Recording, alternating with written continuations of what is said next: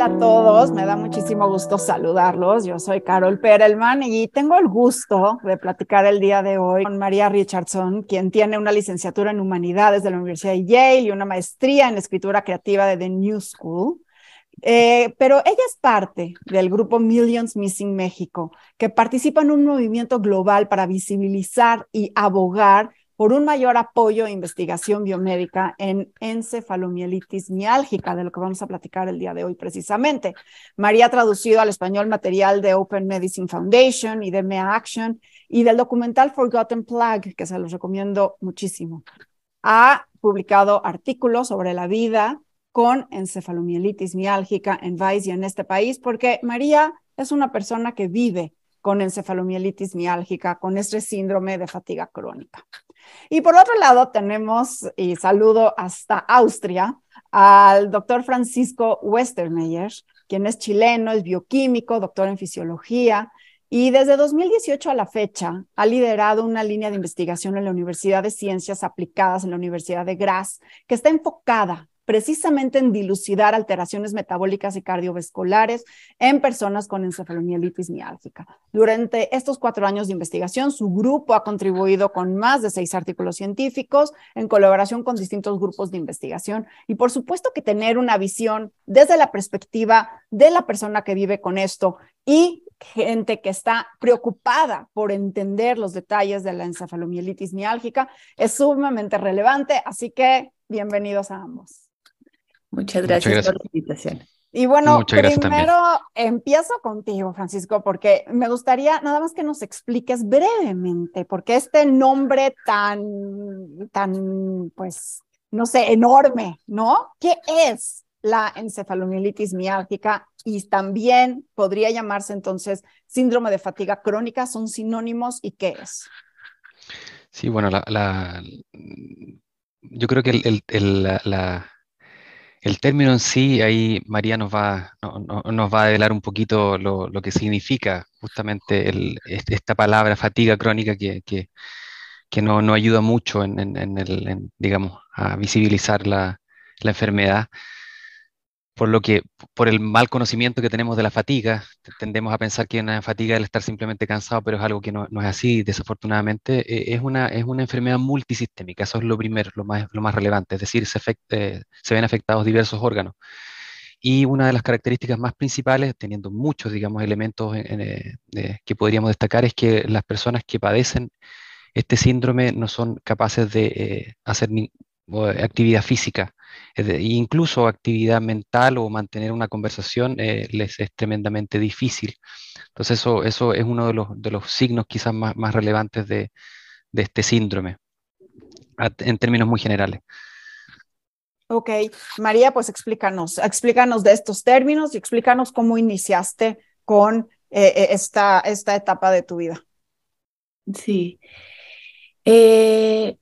pues sí, como como dice Francisco, hablar de fatiga es como un tema curioso y delicado. Hay quien compara llamar esto síndrome de fatiga crónica como llamar al Alzheimer o el síndrome de estar olvidadizo, ¿no? O sea, realmente estás hablando de una enfermedad compleja que tiene muchos datos de problemas mitocondriales, metabólicos, y la clave es que no la entendemos bien todavía. Megan O'Rourke tiene un libro muy bonito. Ella no tiene encefalomielitis miálgica, eh, tiene otra enfermedad crónica, eh, pero ella utiliza la frase vivir a la orilla o al filo del conocimiento médico, que es lo que nos pasa a muchos de estos pacientes que tenemos eh, esta enfermedad que comúnmente se da con un claro inicio infeccioso.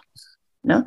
Comúnmente es postviral o postinfeccioso, este, con, eh, con otras razones. Y que, como dice eh, Francisco, si una cosa es, es fatiga, sí, pero es como lo, lo, lo, que plantean es incapacidad de hacer lo que la gente solía hacer antes. Y seguramente hablaremos más con Francisco sobre esto, pero hay un largo espectro de posibilidades. Yo soy una persona que tiene enfermedad leve que significa que puedo trabajar de casa medio tiempo, dando clases aquí en la computadora, porque me tengo que estar acostando antes y después, ¿no?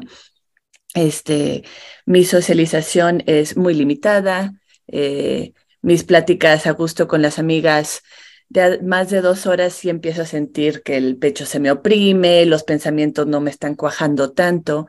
Y yo soy una persona que tiene esto a nivel leve, Entonces, ya si vamos al nivel de gravedad intensa, y esto nos puede platicar después Francisco, porque él estudia en parte las personas de mayor gravedad, son personas cuyo sistema de creación de energía está tan dañado que incluso no pueden digerir ellos mismos la comida. Algunos son alimentados por sonda. Pero la noción de la enfermedad eh, está muy estigmatizada. Primero no se entiende bien, no se reconoce bien. Entonces, muchas personas igual la tienen y no lo saben. En México nos preguntan quién eh, nos puede ayudar con esto y no tenemos nombres de médicos que darles. En Estados Unidos hay algunos, pero son tan poquitos que la mayoría de la gente no puede llegar a verlos, ¿no? Entonces, eh, se estimaba antes de la pandemia que entre el número que da EMI Action es entre 15 y 30 millones de personas en el mundo tenían antes de long COVID, pero eh, sabemos que después de eh, la pandemia de H1N1, muchas personas desarrollaron encefalomielitis miálgica. Este, muchas personas después de mononucleosis, hay muchas distintas razones, pero entonces parte del tema ahorita es que muchas personas, quizá no todas las personas que tienen secuelas de COVID, pero muchas sí calificarán para este diagnóstico. Es una enfermedad muy discapacitante y de nuevo puede tener muchos distintos niveles de severidad. Un espectro muy amplio. Y eso me llega a preguntarte, Francisco, eh, bueno, es un cansancio que no se recupera con el descanso. Es un cansancio que se exacerba con cualquier actividad física, social, mental, cognitiva. Y es un, y es un tema que presente y se estima en 2.5 millones de habitantes solamente en Estados Unidos y de pronto llega COVID-19.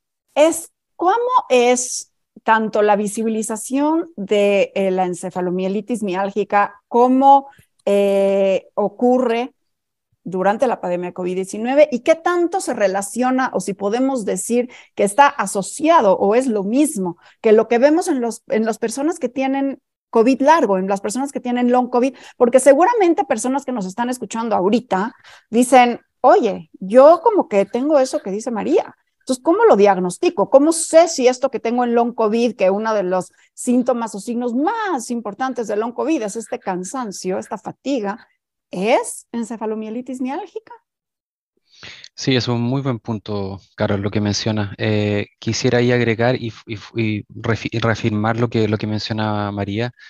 Eh, cuando mencionaba que no es posible o les dificulta mucho tener una actividad física eh, es importante clarificar que, como bien dice María, desde un momento ellos no pueden realizar las actividades habituales. Eso es un tema súper importante. No es que, porque claro, hay, un grupo de personas que, que, no, que probablemente no, no, no, hacían deporte normalmente, pero dejan de hacer sus actividades básicas, es decir, no, o sea, están impedimentados de, de, hacerlo de forma eh, normal.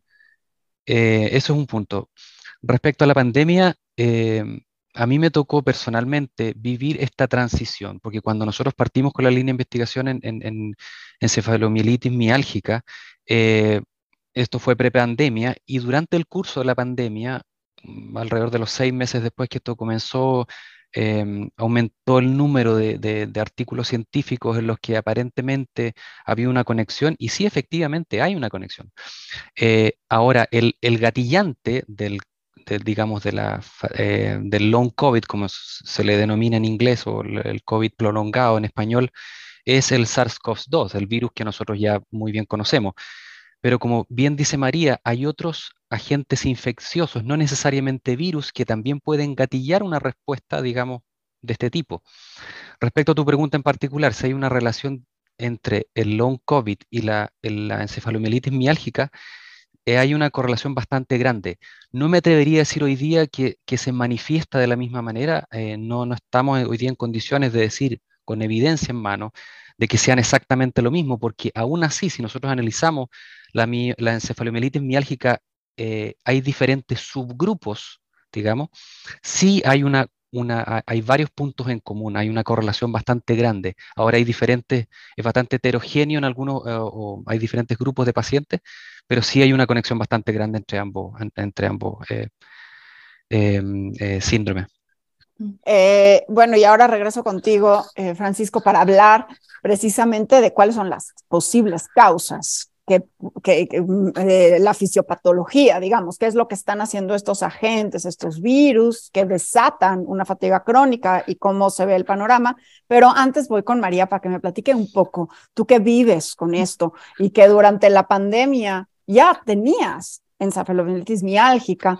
Eh, ¿Qué ocurrió con estos grupos de pacientes, de personas que se daban cuenta que no estaban retornando a su salud pre-COVID y que empezaron a buscarte? Y además, ¿cuáles son los tratamientos? ¿Cómo es como estás viendo, viviendo esta experiencia, sabiendo que hay poca investigación y pues no tanto, tantos tratamientos tan disponibles? Entonces, cuéntanos esta experiencia.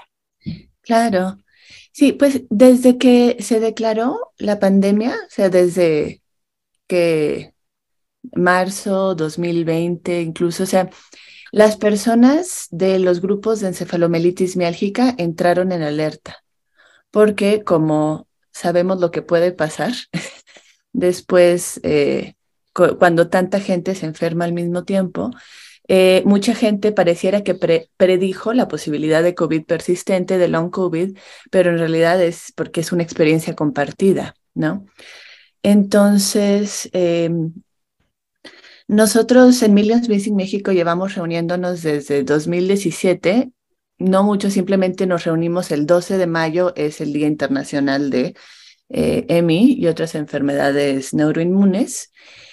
Y y sí, en realidad, desde entonces ha surgido pues mucha más gente en México eh, que nos busca, ¿no? Eh, han surgido grupos de long COVID eh, distintos y todo, pero hubo ahí como una, una alianza bonita. Digo, ahorita ya estoy me voy por mil tangentes, ¿no? Pero, por ejemplo, hay un libro recién que sacó Ryan Pryor, el director del documental Forgotten Play, que se llama The Long Haul.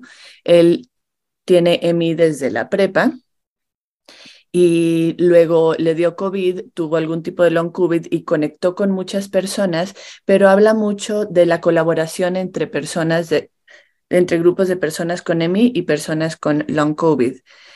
Y muchos de los investigadores, eh, yo conozco mucho los estadounidenses, el Open Medicine Foundation, Bateman Horn, Maureen Hansen, en Cornell, en Stanford, en Harvard, el Polybio Institute, muchos de ellos están ahora estudiando long COVID y viendo, buscando ver cómo es el proceso desde la infección, porque muchas personas con EMI, bueno, algunas dicen es que hace 10 años me dio mononucleosis, ¿no? Pero pues ya pasó mucho tiempo. Entonces, verlo, ver en vivo lo que puede ir sucediendo, si es persistencia viral, si es eh, reactivación de, otro, de otros virus, ¿no? Si es una cuestión autoinmune.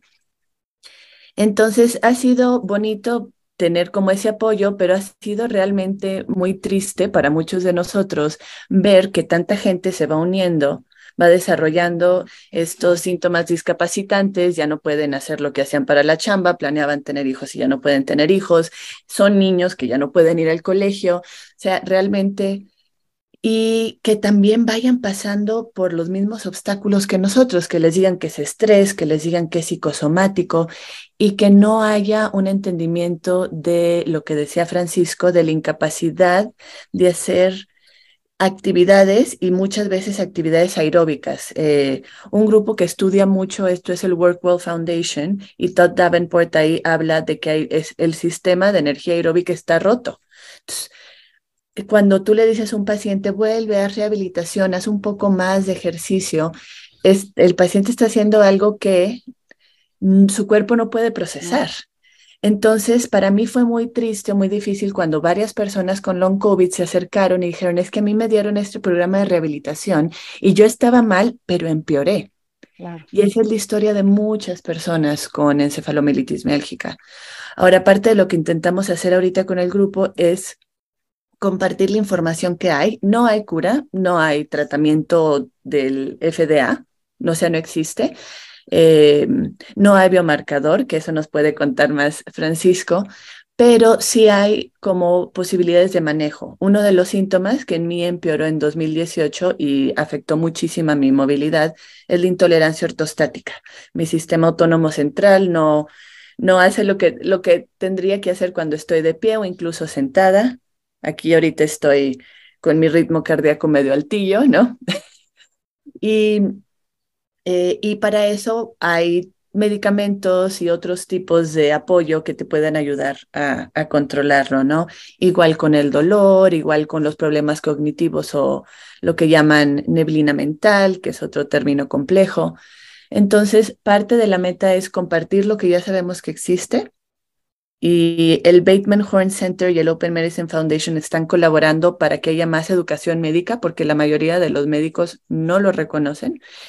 Eh, y que reconozcan el post-exertional malaise, que es la clave de esta enfermedad, porque entonces eso indica que hay que tener cuidado con el uso de la energía para no empeorar.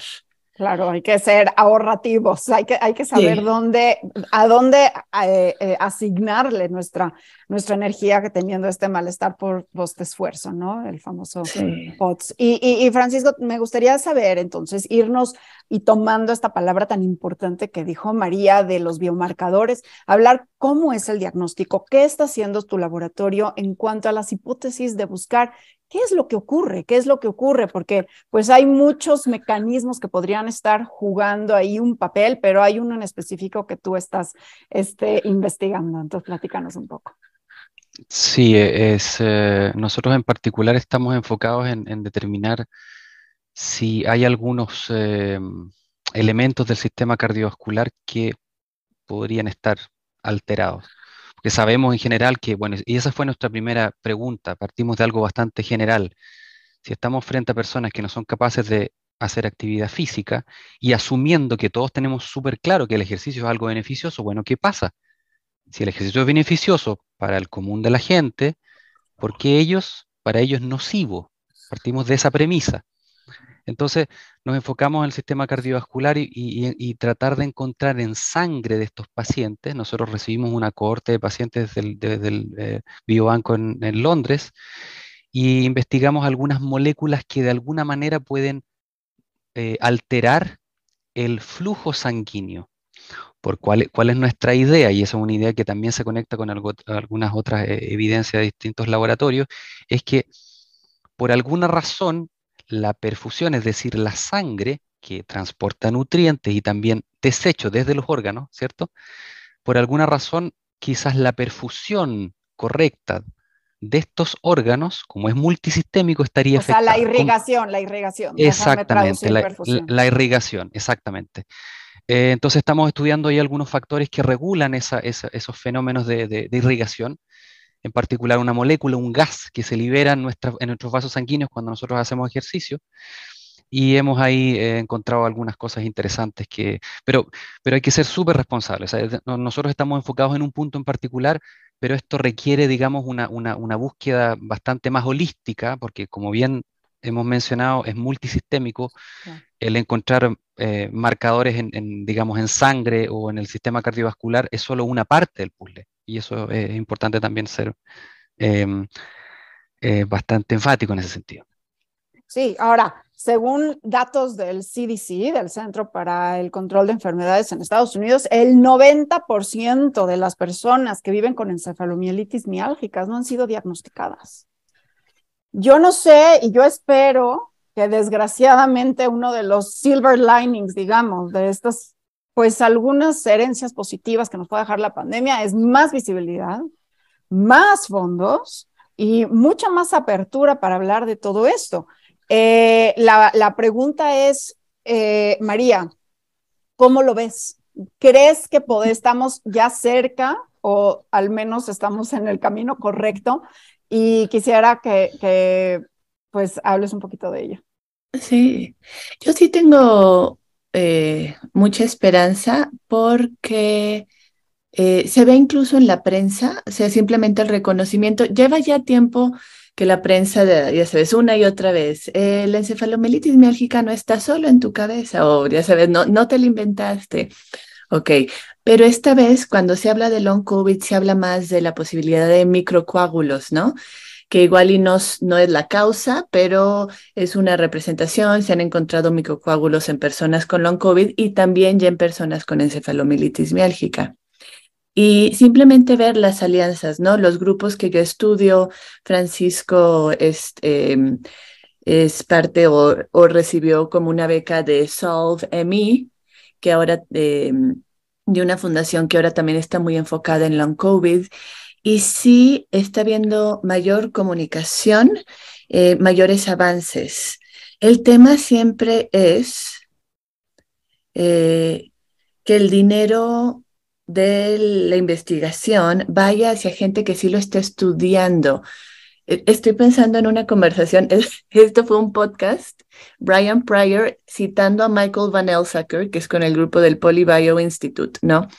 Y entonces eh, Van Elsacker, que es un tipazo, además súper buen investigador, habla de cómo eh, supongo es una historia, ¿no? Alguien que, que está como buscando debajo de un farol algo, se le acerca a alguien más, ay, ¿qué perdiste? Y dice, ah, mis llaves, se te cayeron por aquí, no, por allá, pero aquí hay luz, ¿no? Entonces es esta noción de si estamos buscando donde no hay, porque por decir, han salido algunos textos de no hay problemas eh, bioquímicos en long COVID, pero pues sí, si, sacas tú, si no estás buscando en el lugar correcto, no vas a ver las fallas. Y sí hay muchas fallas. también en EMI, aquí imprimí, digo, no lo buscaré, pero este es un buen resumen que hizo la EMI Action hace un montón, 2019, ¿no? Y lo divide en problemas metabólicos, del microbioma, cardiovasculares y autonómicos, inmunológicos. O sea, hay mucha gente estudiándolo, pero necesitamos eh, dirigir bien los esfuerzos y la inversión. No, y te escucho y estoy pensando en long COVID, o sea, es dificilísimo y en este momento eh, eh, disociarlos, ¿no? Eh, y seguramente, como ya lo dije, o sea, personas que nos escuchan están viviendo con síntomas similares Francisco, ¿cuál es la recomendación? ¿A dónde hay que acudir? ¿O cuál es, cuál es la forma en que las personas que nos oyen pueden averiguar? ¿Y cuál es la relación que podría tener la encefalomielitis miálgica con eh, la intolerancia ortostática, con las disautonomías, con el síndrome de taquicardia postural ortostática, este, el malestar postesfuerzo? ¿Cómo se relacionan entre sí todas estas condiciones? Ese es un súper buen punto. ¿Cómo se relacionan? Eh, como mencioné, hay eh, diferentes grupos de pacientes. En algunos casos hay pacientes que, que, manifiestan una de esas, digamos, síntomas en particular. Por decirlo de alguna manera, es una especie de paraguas, digamos, que engloba diferentes tipos de, sintomatología. Em, ¿Qué es lo que deberían hacer los pacientes? Ese es, un, un punto súper central. Yo creo que un elemento no solo como, como investigador, sino como, como una persona común. Y lo que veo es que los grupos como, como los que, los que participa María son tremendamente importantes. Es decir, yo lo primero que haría, antes incluso, digamos, de, porque claro, es súper difícil encontrar un especialista o estar en contacto con algún investigador que pudiera eventualmente orientar en este tema, es recurrir a estas organizaciones. Yo creo que ellos cumplen un rol fundamental lo que está haciendo María, por ejemplo, en México, acá en Europa hay diferentes asociaciones, creo que esto es súper importante también para, para diseminar esta información. Lo segundo, eh, buscar si hay el, como es multisistémico, vuelvo a insistir, buscar algún especialista que, que digamos, eh, em, que, esté asociado, digamos, a los síntomas, o digamos, una especialidad, si es neurología, si es eh, gastrointestinal, si es cardiovascular, es decir, acercarse a un especialista al menos que, con el que se pueda conversar de forma más, eh, más cercana, de los, al menos de los síntomas, si es que esa persona no, es, no está familiarizada o es especialista con, con, el, con el síndrome en particular. Esas serían mis recomendaciones, digamos, al principio. Bueno, y, ahora con long COVID hay personas que tienen fatiga y que se recuperan, es decir, que pasan seis meses, doce meses y que van recuperándolo, mientras que personas que viven con, con encefalomielitis miálgica, como María, no se han recuperado, solamente parece que es el 5% quien logra una recuperación de encefalomielitis miálgica, mientras que 75% no puede salir de casa, no puede realizar sus labores, ¿no? Y bueno, 25% está postrado en cama, ¿no? Eh, sin, poder, sin poder realmente ni siquiera realizar las actividades básicas de higiene y de alimentación. Entonces, bueno, en este panorama, María, me gustaría preguntarte, y bueno, Francisco, a ti también, si me falta algo importante de mencionar para el público que nos escucha y luego que cada uno de ustedes, por favor, me dijera cómo contactarlos, porque seguramente hay gente que va a querer seguir estas charlas, al menos seguirlos en redes sociales, eh, estar en estas conversaciones tan importantes que se están generando y que a lo mejor no ayudar a nosotros mismos, pero sí a un hermano, a, una pareja, a un padre o a alguien que esté con esta situación. María. Sí, pues a mí me interesa mucho que las personas sepan que hay recursos. Eh, no todos están ya disponibles en español, pero incluso estamos hablando con el, eh, en el Bateman Horn, que tiene muchos recursos para médicos y pacientes, eh, porque para nosotros como personas que vivimos con la enfermedad, sí, nos interesa mucho, obviamente, que se llegue a entender la causa, que haya mejores tratamientos y curas, pero también el vivir el ahora, ¿no? Alguien que nos ayude a manejar los síntomas, como decía este Francisco, es ir a veces con distintos especialistas, pero pues la meta también es que entiendan lo que tú tienes, porque yo he ido con muchos especialistas que me ven disautónoma que tengo disautonomía y entonces me ponen a hacer ejercicio porque no consideran que tengo malestar pues esfuerzo, ¿no? Entonces, como personas es importante que tengamos esa información para poder medir hasta dónde sabe cada especialista, ver si es alguien que le interesa saber más. Nosotros siempre estamos buscando aliados médicos, tenemos así a una reumatóloga que sí lo sabe diagnosticar, ¿no? pero nos hace falta gente con cardiólogos, cardiólogos internistas, ¿no? Cardiólogos, internistas, reumatólogos, sí. Este, nosotros estamos en redes como Millions Missing. Eh, estamos en Twitter, estamos en Instagram, estamos en Facebook. Eh, y también ahorita estamos como formando colaboraciones con pacientes y con investigadores en México de long COVID. Entonces, la esperanza es poder tener mayores recursos en español y más doctores y clínicas a cuales poder dirigir a las personas, porque queremos hacer buena investigación, apoyar buena investigación, pero también poder apoyar ahorita como estamos y al menos asegurar que las personas eh, no empeoren si se puede controlar de cierta manera, ¿no? Así es. Y sigan a María porque es sumamente activa, pero además basada en evidencia todo lo que hace. Así que síganla, síganla, síganla, se lo súper recomiendo. Van a aprender muchísimo de ella. Y bueno, Francisco, ¿qué nos faltó platicar y dónde te podemos consultar? Eh, sí, hay tres puntos breves que me gustaría mencionar. Eh, el primero es que eh, desafortunadamente para ustedes, digo, mujeres, eh, este síndrome eh, eh, afecta tres veces más a mujeres que a hombres. Es un tema también relevante que creo que no, lo mencionamos en un momento y también le da un contexto también a, esto. Algo que, a medida que estábamos conversando, algo, porque claro, pensamos en, la, persona que está, está afectada, digamos, por, estos síndromes de em, tanto de encefalomielitis miálgica o, COVID persistente.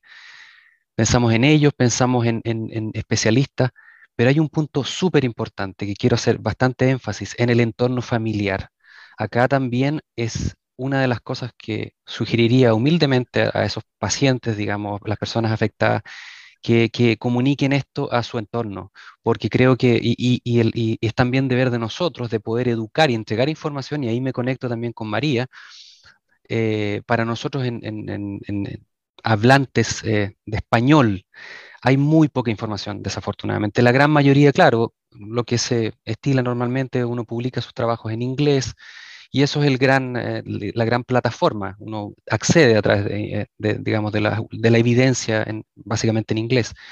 Es tener plataformas que permitan a muchas personas afectadas de leer la información en español. Eso es súper importante y eso puede generar también un canal importante para que aquellas personas afectadas también puedan informar y que su entorno, porque es súper importante, ellos prácticamente están aislados y si no tienen una red de apoyo importante de su núcleo familiar, de sus amistades, o sea, intentar encontrar apoyo en un especialista, yo creo que también es una triada súper importante, o llamémoslo como sea, digamos, creo que la información en español, como para tratar de resumir, Em, y, generar un, canal que permita también al entorno de los, pacientes estar más informados, va a permitir sin duda mejorar la calidad de vida desde el punto de vista también eh, de contención. Creo que eso es súper importante, dejando de lado la parte, digamos, eh, eh, síntomas, potenciales tratamientos, creo que ese, es un punto importante que muchas veces no se toma tan en consideración.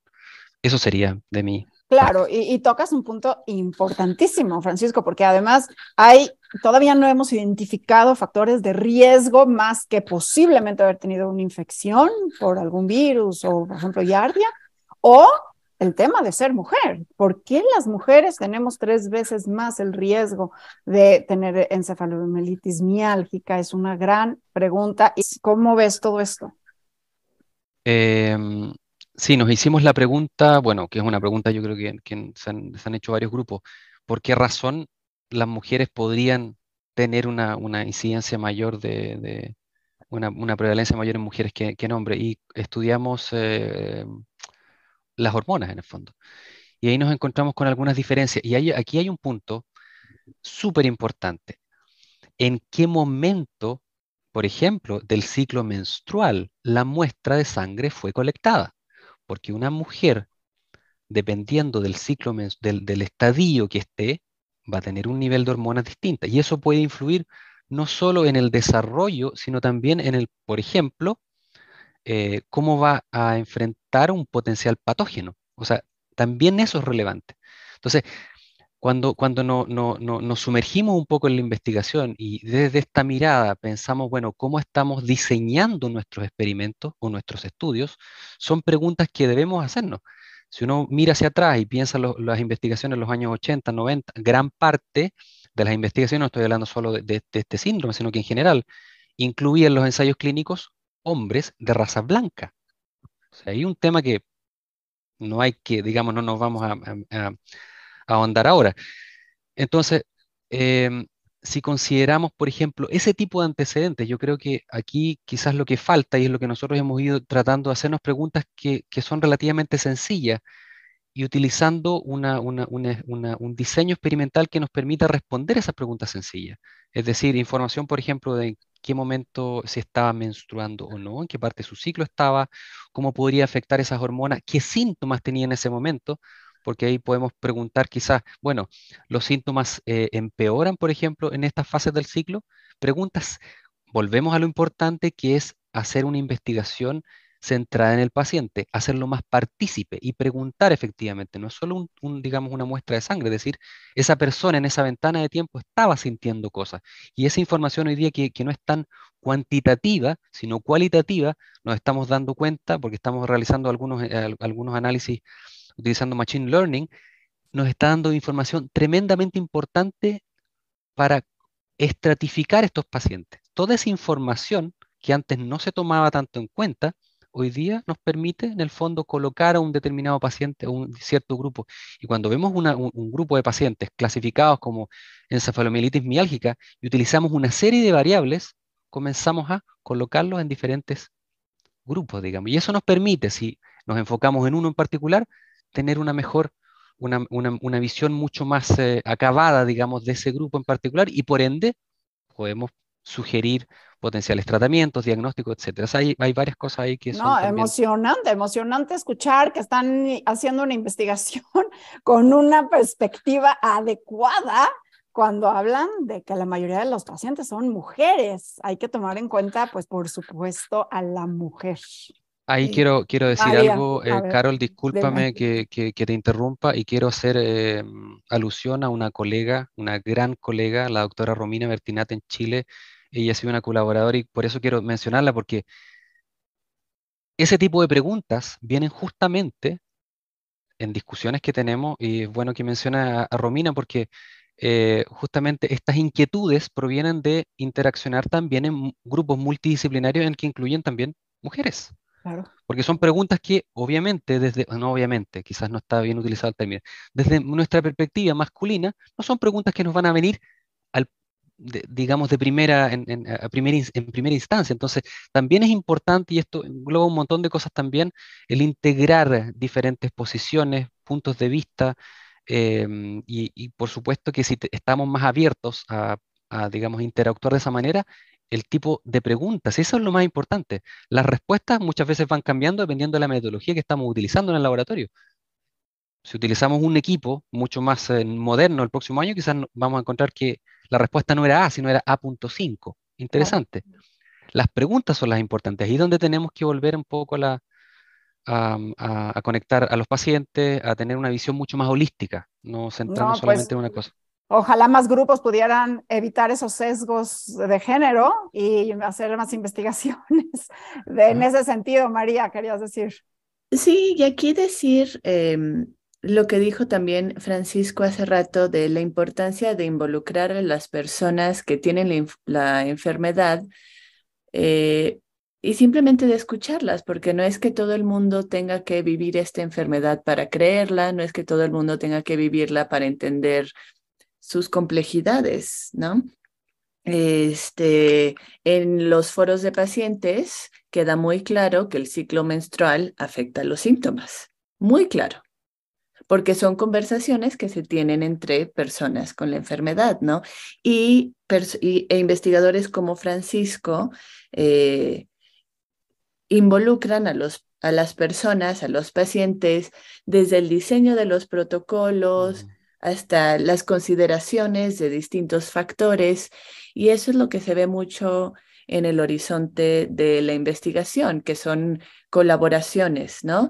Em, una, sí, como una expansión de la relación paciente-médico, de la relación paciente-experto, también hay muchos médicos y, e investigadoras que también tienen las enfermedades, ¿no?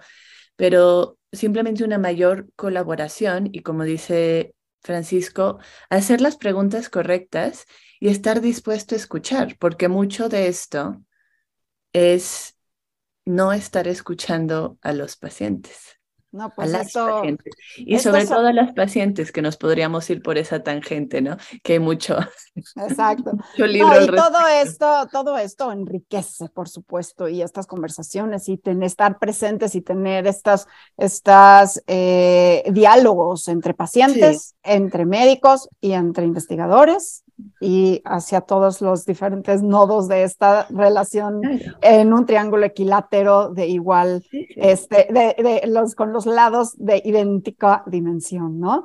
Este, y pues quizás llevar diarios es una buena, eh, es una buena idea para los pacientes, llevar diarios para ir monitoreándose y poder luego tener, este, bueno, información, datos que puedan servir también para los diseños, ¿no?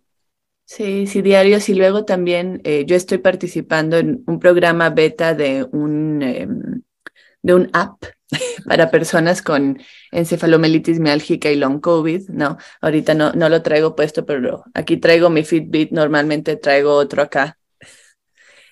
Pero sí, llevar, llevar cuenta propia, llevar el registro. Yo siempre motivo a mis amigas a que y a mis familiares que sean metafóricos en sus descripciones porque las sensaciones del cuerpo cambian y son difíciles de recordar. Y entonces aquí es donde la poesía ayuda. Pero sí, a mí lo que me esperanza mucho es ver cómo, eh, cómo sí se están viendo estos avances eh, y cambios en las relaciones, eh, como estas estructuras más rígidas se van abriendo. Y por eso aprecio mucho a investigadores como Francisco, a que comunicadoras de ciencia como tú también consideren a una persona con la enfermedad para participar en estas conversaciones. Una persona experta además, así que hagamos equipo. Y gracias por estar en la investigación y por, por eh, poder ayudarnos a esclarecer todo esto. Eh, Francisco, ¿dónde te encontramos? ¿Dónde te seguimos? ¿Estás en redes sociales? Eh, tengo una red social, Twitter, Eh, no soy muy activo en Twitter, pero trato de mantenerme más o menos, eh, digamos, lo que sí, eh, recibo bastante información. para nosotros como científicos es una plataforma maravillosa porque uno puede estar constantemente informado de, acerca de los últimos trabajos que se publican. pero sí, Twitter es una, una, red en la que eventualmente la gente podría o las personas contactarme y estoy súper abierto a recibir cualquier tipo de pregunta, lo que pueda aportar, estoy absolutamente disponible. Perfecto. Este, bueno, pues eh, creo que la moraleja de todo esto es seguir apoyando la investigación, seguir apoyando la ciencia, pero principalmente escuchar a los pacientes, escuchar a las personas que viven con eh, encefalomielitis miálgica, y esto es un llamado a las familias, esto es un llamado a la sociedad y también un llamado a los médicos tratantes. Hay que escuchar a los pacientes que viven día y noche, día y noche, con esta enfermedad tan debilitante y tan discapacitante. Y les agradezco a ambos, María, que sean más días sin nubes, como lo dices en tus hermosísimos poemas, y pues, este Francisco, que sean muchos días de mucha luz para que nos indiques el camino. Muchísimas gracias. Yo y muchos, muchos cientos de personas alrededor del mundo que estamos ahí tratando de poner un, más piececitas en el puzzle. Muchas gracias por la invitación, Carol, María también por. Sí, sí muchas gracias. No, pues al contrario. Abrazo hasta Austria. Gracias por conectarte y un abrazo. Abrazo, México de vuelta. Pues yo soy Carol Perelman. Muchísimas gracias por haber estado con nosotros.